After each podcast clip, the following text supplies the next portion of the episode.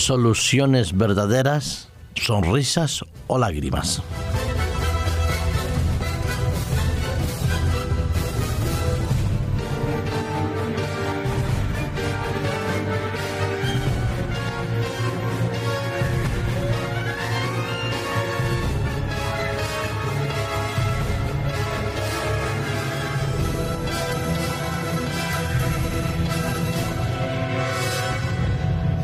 Hasta el día de hoy, todas las soluciones o todos los intentos de soluciones que se han dado en la Unión Europea para resolver el problema de la crisis y de la crisis globalizada, tal cual como nos afecta a cada uno de nosotros, han sido como mínimo insuficientes, sino ineficaces del todo se han reunido los diferentes miembros de los gobiernos, de los consejos económicos, como de las autoridades monetarias, y a cada momento que nos ofrecían una hipotética solución,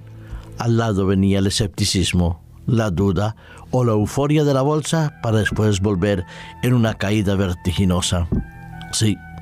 las soluciones que se han ido dando de una manera u otra han sido como pequeños parches que se ponen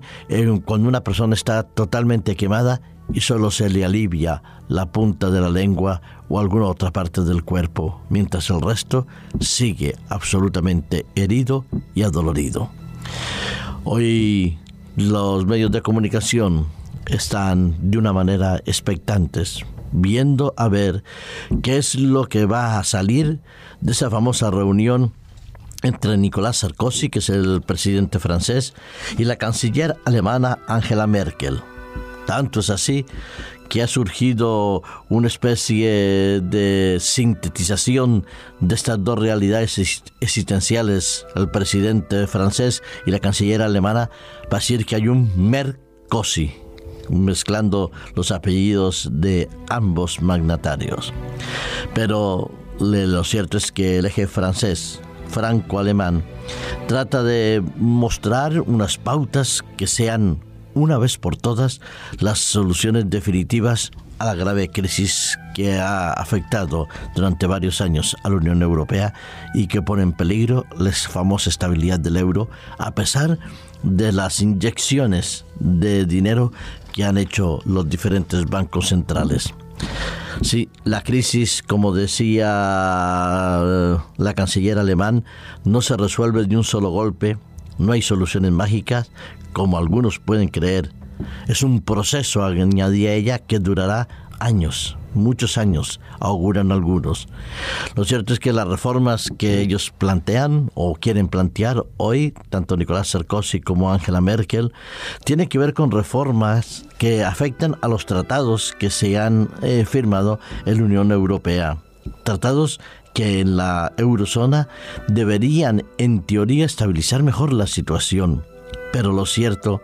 es que cuando leemos la letra pequeña, pasa como pasaba en esa declaración que hacía la, el primer ministro italiano Mario Monti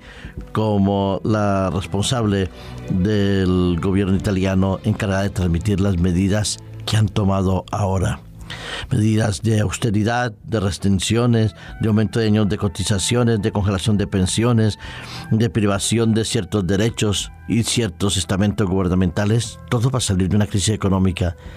Y ella, emocionada y con lágrimas, pensaba posiblemente en lo duro y en lo difícil que será para muchas personas a partir de ahora hasta el día que Cristo venga. Sí, leyendo la letra pequeña, mirando tanto una como otra de las situaciones que he mencionado, la de el diálogo bilateral, el eje franco-alemán o las decisiones de Italia, que tarde o temprano tendrán que tomarse también aquí en España como en otros países, lo único que demuestran es que por privilegiar una cierta estabilidad económica, las sanciones económicas, las sanciones automáticas que se pondrán para aquellos que no cumplan ese objetivo de mayor disciplina presupuestaria y nivelación de la deuda externa y paridad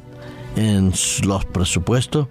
van a afectar y seguirán afectando a los más pobres, a los más desfavorecidos, a los pequeños y medianos empresarios que tratan de solventar la crisis y de aguantar el temporal con algunas medidas que afectan a muchos de sus empleados. Sí, tal parece que las soluciones que suele dar el mundo, los gobiernos, los estamentos jurídicos, los estamentos económicos, suelen hacer eso, proteger en teoría la globalidad, pero los beneficiados son unos pocos y los perjudicados son mucho más. Es como si se quisiera darle, perdonadme la expresión, palo al que está caído, golpear al que está herido en vez de sanarlo. Pero si eso lo hacen los gobiernos, porque tratan de buscar una estabilidad, y pensemos que el objetivo puede ser eh, de cierta manera aceptable a largo plazo, la realidad existencial es tan dura, tan dolorosa y tan sufrida que muchas familias se ven hoy inmersas en un valle de lágrimas y de dificultades y al mismo tiempo de desesperación. Y como decía un inmigrante que era entrevistado hace poco en un informativo de los que tantos hay en los medios de comunicación, decía que cuando había salido de su país era porque le habían dicho que en Europa las cosas iban muy bien y que había muchas posibilidades de triunfo. Y él decía, pero la realidad no es tan bella como nos la pintan desde lejos. Dura, dura situación la de las familias que se encuentran en el paro o que no llegan a final de mes o que han perdido o que van a perder sus viviendas, que tienen los hijos en periodo de escolarización y el costo de la educación, por muy gratuita entre comillas que sea, cada vez es más alto y quiero decir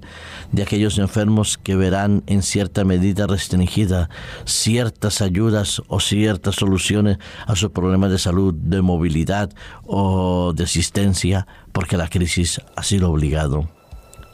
Equilibrar las necesidades de unos y las ventajas de otros no es fácil, lo reconozco. Estoy totalmente de acuerdo que la crisis es larga y duradera pero ¿qué hacemos nosotros con aquellos que están a nuestro lado? a los que nos rodean, a nuestra familia, a nuestro esposo, nuestra esposa, nuestro padre, nuestra madre, nuestros hijos, nuestros hermanos, a nuestros compañeros de colegio, compañeros de trabajo, cuando lo vemos que están pasando dificultades o cuando cometen un error. ¿Cuántas veces no he visto y contemplado a padres que regañando a sus hijos porque han fracasado en un examen o han fallado en un examen o en un trabajo se han encontrado despedidos por alguna falta que han cometido,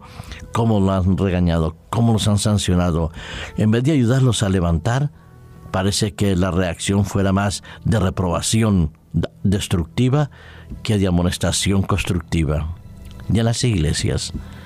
en los lugares religiosos donde se supone que el amor es el vínculo que une a los creyentes de cada una de las denominaciones a las cuales podamos pertenecer. Cuando alguien falla a los principios morales o a las normas eclesiásticas, ¿los ayudamos? ¿Tratamos de solventarle su problema o hacemos como la decisión del gobierno sanción automática para aquel que no ha cumplido con la norma o con el precepto establecido?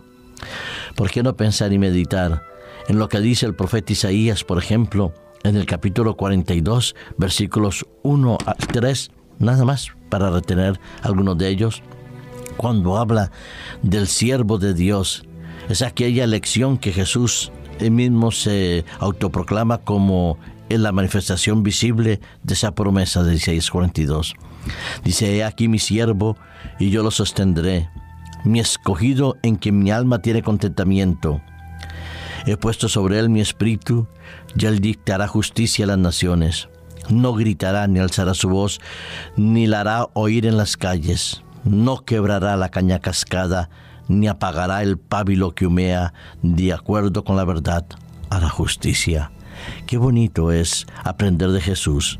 de cuando veamos a las personas en dificultades, con necesidades, con crisis, inclusive porque ellos sean culpables de los errores que han cometido y hayan atraído sobre ellos ciertos problemas, no lo quebremos más de lo que ya está quebrado, no le hagamos más heridas que las que ya tiene, no lo hundamos en el fango más del que ya tiene que soportar por su propia falta o por la falta de otros. Hagamos como Jesús, restaurar, sanar, consolar, apoyar, guiar y cuidar. Para ello, para poder hacer como Jesús en estos momentos de dificultad, es necesario que exista una realidad en tu vida y en la mía, que el Espíritu de Dios esté con nosotros, que sea Él el que nos abra eh, la luz en nuestro cerebro y nos dé el entendimiento adecuado para saber cómo actuar en momentos de crisis, para dar soluciones verdaderas y no soluciones que destruyen. Que Dios te bendiga y te guarde en esta jornada, querido amigo radio oyente.